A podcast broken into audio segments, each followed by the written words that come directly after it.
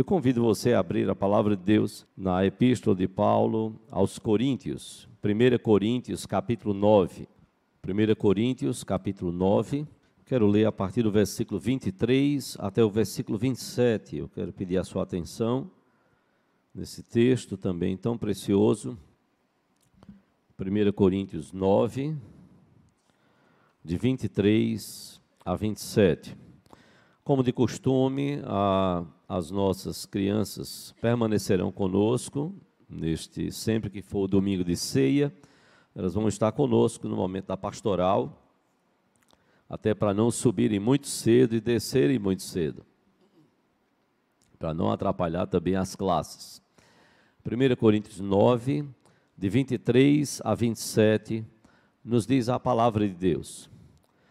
Tudo faço por causa do Evangelho, com o fim de me tornar cooperador com ele.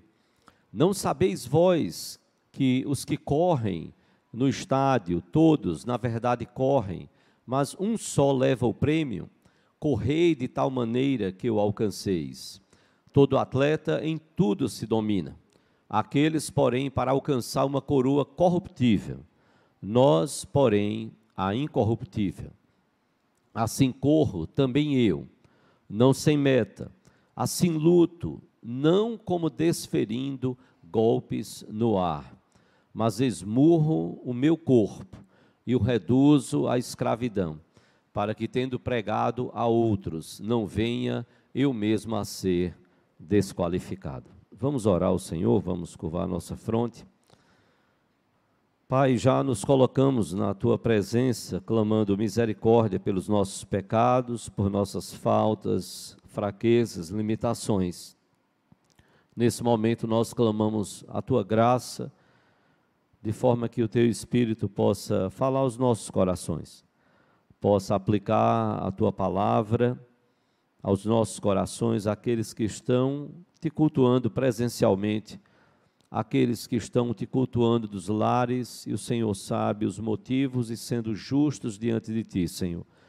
Nós clamamos a tua misericórdia sobre irmãos que estão enfermos, pedimos a tua bênção sobre aqueles que estão, que positivaram, Senhor, para a Covid, e pedimos que tu possas estar abençoando-os, guardando-os, bem como o Senhor abençoa o teu servo, nosso irmão Diácono Galiza, e a José Inaldira, a nossa irmã Deta, a nossa irmã Ana Rosa e a tantos outros. Abençoa os nossos jovens, Pai, que estão hoje também concluindo e terminando este final de semana de acampamento. Que o Senhor esteja abençoando a todos eles, ao pastor Luizinho, ao presbítero Rafael e a tantos quantos estão trabalhando, Senhor, para que estes jovens sejam abençoados e esse seja um momento marcante nas suas vidas, na comunhão contigo e na comunhão uns com os outros.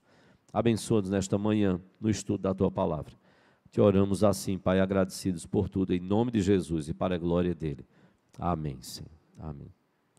Meus irmãos, Paulo escreveu esta epístola aos Coríntios, mais ou menos por volta do ano 55 depois de Cristo. É preciso que se diga, diante do que nós vamos falar aqui rapidamente nesta manhã, é preciso que se diga que a igreja de Corinto ela estava dividida pela preferência em relação aos seus líderes. Paulo mesmo fala isto na primeira epístola, logo nos primeiros capítulos, ele diz: Olha, eu estou informado pelos da casa de Cloé de haver divisões entre vós. E Paulo diz: Eu me refiro ao fato de uns de vocês dizerem: Eu sou de Paulo, eu sou de Cefas, eu sou de Apolo, e até alguns que entendem que poderia ser o nome de uma pessoa, mas também outros entendem que poderia se referir ao próprio Cristo, dizendo, e eu sou de Cristo. Então a igreja estava dividida por conta das suas preferências pelos seus líderes. Uma igreja marcada por dissensões, por brigas, por divisões, e vez por outra nós temos voltado no momento da ceia, como vamos fazer hoje, abrindo em 1 Coríntios capítulo 11, onde Paulo repreende a igreja, porque até a ceia estava sendo um momento de falta de amor e divisão dentro da igreja. Uma igreja que os irmãos estavam levando uns aos outros a tribunais pagãos para resolverem problemas de relacionamento deles dentro da própria igreja. Paulo então traz aqui no texto que nós lemos a figura dos chamados jogos istmicos, porque Corinto ficava num istmo, numa parte eh, extrema ali do continente. E era uma rota comercial. Esses jogos istmicos, eles só perdiam em importância, para os irmãos terem uma ideia de como eram jogos importantes, só perdiam em termos de importância para as Olimpíadas, para você ver como eles eram importantes, como eram importantes. Nós estamos é, vivendo também esse contexto de competições. Hoje, como é do conhecimento dos irmãos, hoje está começando a Copa do Mundo no Catar. Esperamos, de certa forma, muito por isso. Muitos brasileiros. E é interessante como esta está sendo a primeira Copa de algumas coisas. A primeira Copa organizada pela FIFA no Oriente Médio.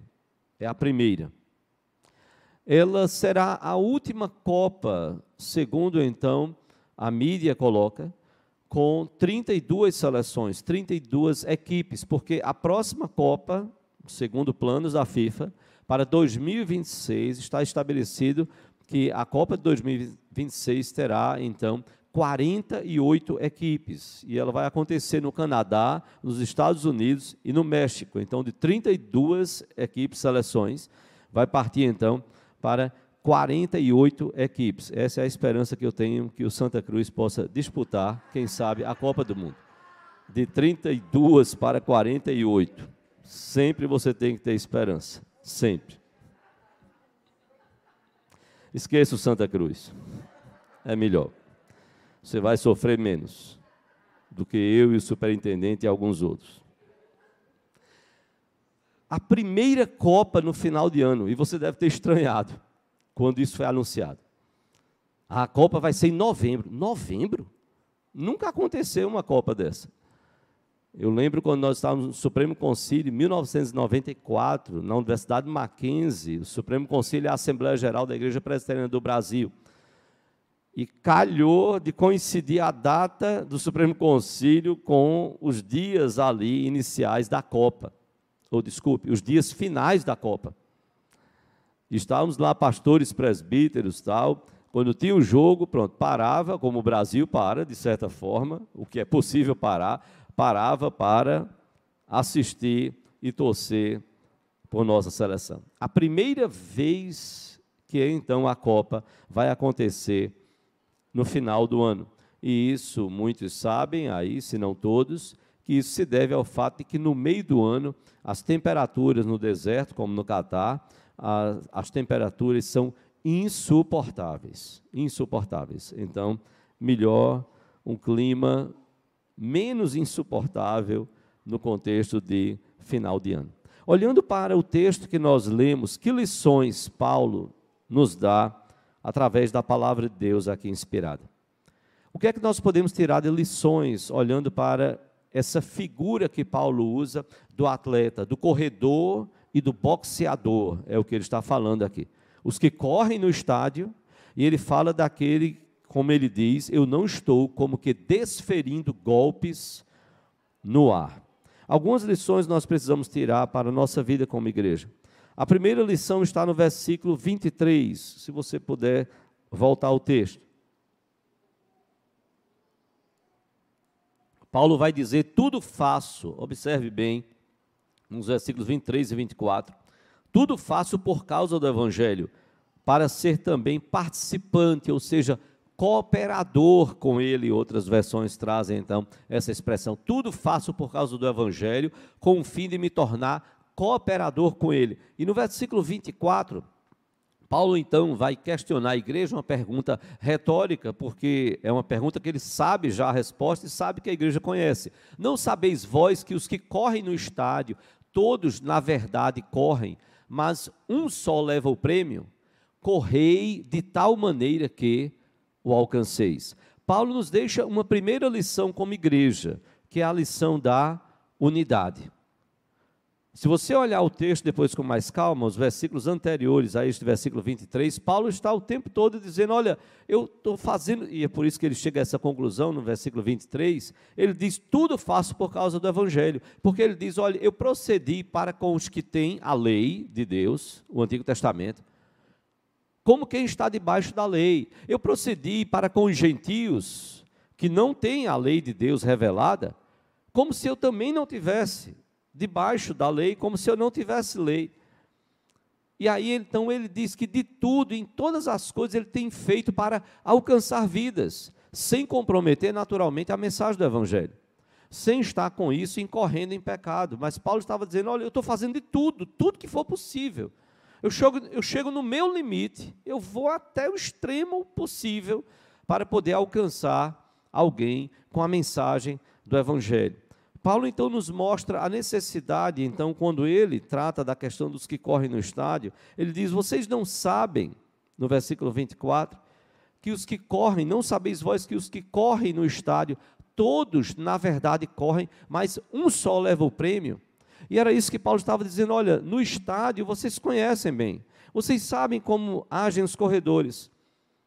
Eles estão, eles estão uns contra os outros. Todos estão correndo, mas um só é que vai ganhar o prêmio. E aí então Paulo se refere à igreja e diz: correi. Paulo não diz: olha, corra você, pastor. Corra você, presbítero. Corra você, diácono. Você, líder de pequeno grupo. Você, líder de ministério. Corra na frente dos outros. Não, não, ele se refere à igreja.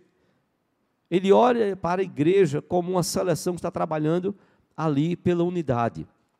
Correi de tal maneira que alcanceis que o alcanceis. Uh, talvez você tenha ouvido uma expressão uh, quando de uma história de uma tribo africana que uma pessoa propôs uma corrida para as crianças e ele disse: olha, quem chegar lá primeiro vai ganhar esse saco de bombons, um saco enorme de bombons.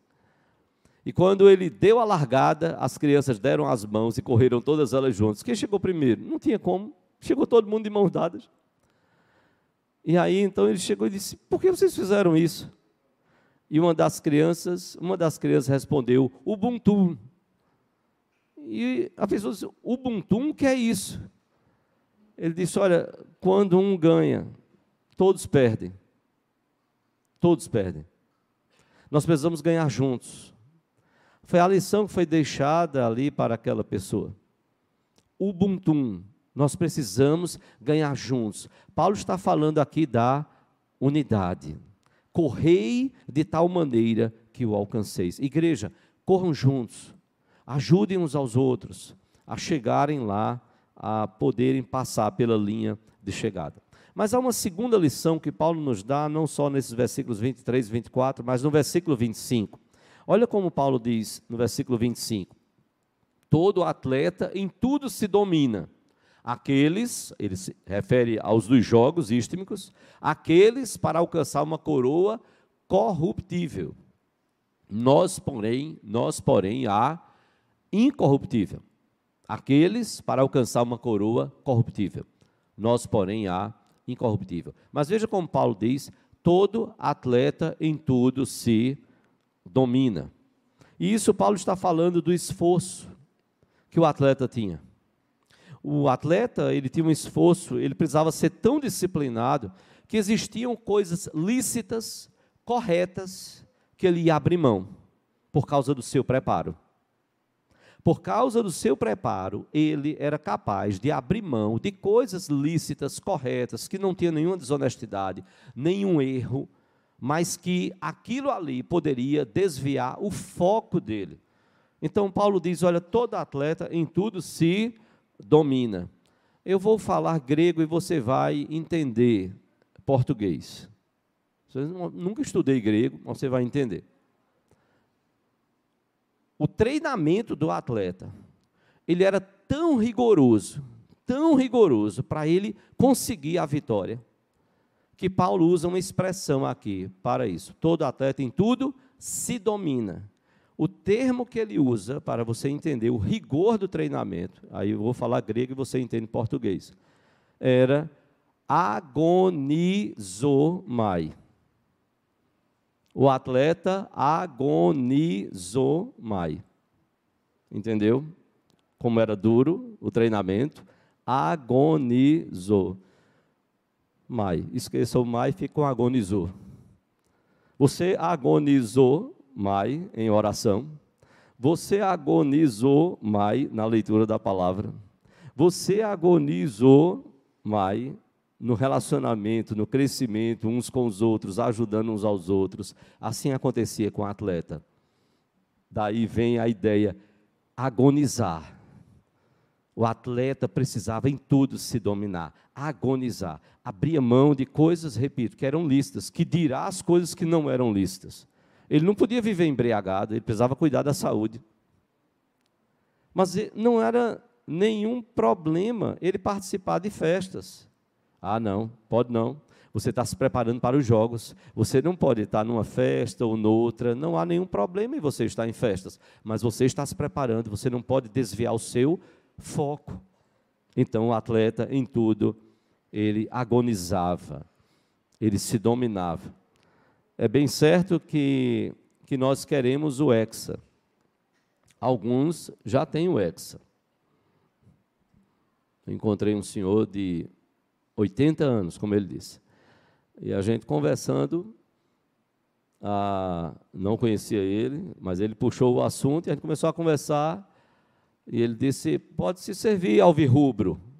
Aí eu olhei para ele, quase que eu dizia: Vejo que tu és profeta, porque eu já fui alvirrubro.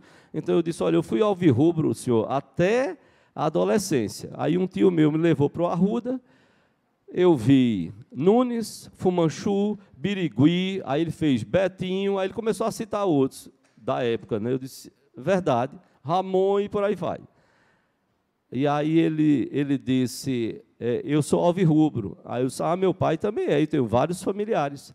Ele fez, eu estava no jogo do Hexa e eu não percebi isso. E a gente começou a conversar, aí ele repetiu, ele disse, eu estava no jogo do Hexa.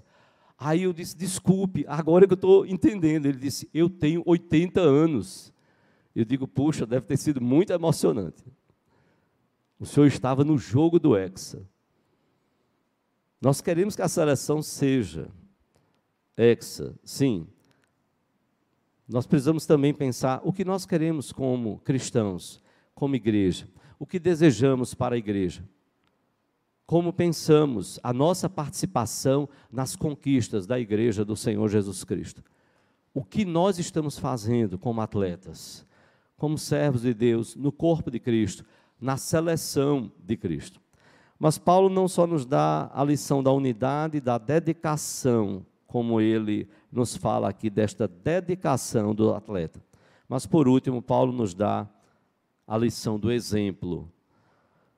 Paulo então eh, vai nos dizer: assim corro também eu, não sem meta, assim luto, não como desferindo golpes no ar, mas esmurro o meu corpo e o reduzo à escravidão, para que, tendo eu pregado a outros, não venha eu mesmo a ser desqualificado.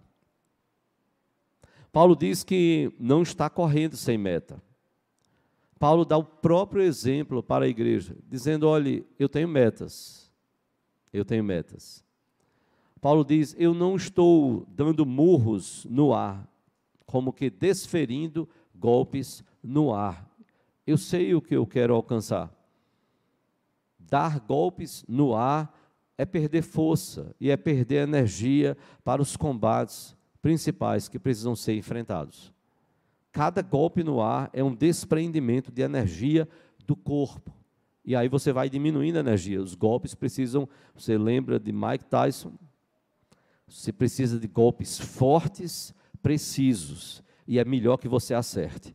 Que cada golpe daquele que acertava era uma força e um peso tremendo sobre o adversário. Paulo diz: Eu não estou correndo sem meta e eu não estou desferindo golpes no ar. Eu sei o adversário que eu quero alcançar. Mas ele diz: Eu esmurro o meu corpo e eu reduzo o meu corpo à escravidão, para que, tendo eu pregado a outros, não venha eu mesmo a ser desqualificado.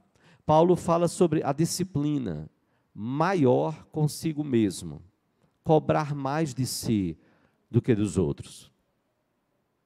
Alguém já disse que nós somos tendentes a ser mais complacente conosco e mais rigorosos com os outros. Perceba bem. Nós somos tendentes a sermos mais complacentes conosco e mais rigorosos com os outros. Paulo nos dá o exemplo inverso. Eu esmurro meu corpo e eu reduzo a escravidão, para que, tendo eu pregado a outros, não venha eu mesmo a ser desqualificado. O mascote oficial da Copa do Mundo de 2022, ele é chamado de Laeb, que é um lenço, é um lenço que é usado na cabeça do homem, um lenço tradicional árabe, colocado na cabeça do homem, Laeb. E o significado é deste lenço, deste nome Laeb. O significado é um jogador super habilidoso. O significado do nome do mascote, do lenço masculino é um jogador super habilidoso. A minha oração é que nós sejamos esses jogadores que vão pensar na unidade como igreja, vão correr juntos, que vão pensar na dedicação, você buscar ser o melhor jogador possível e por conta da unidade você vai procurar ajudar o seu irmão a também ser. E você vai então preocupar-se e cobrar mais de si do que dos outros porque aí você vai estar deixando um legado, um exemplo para as próximas gerações. São as lições de Paulo para a igreja: a unidade, a dedicação e o exemplo. Que o Senhor Deus, pois, assim, nos abençoe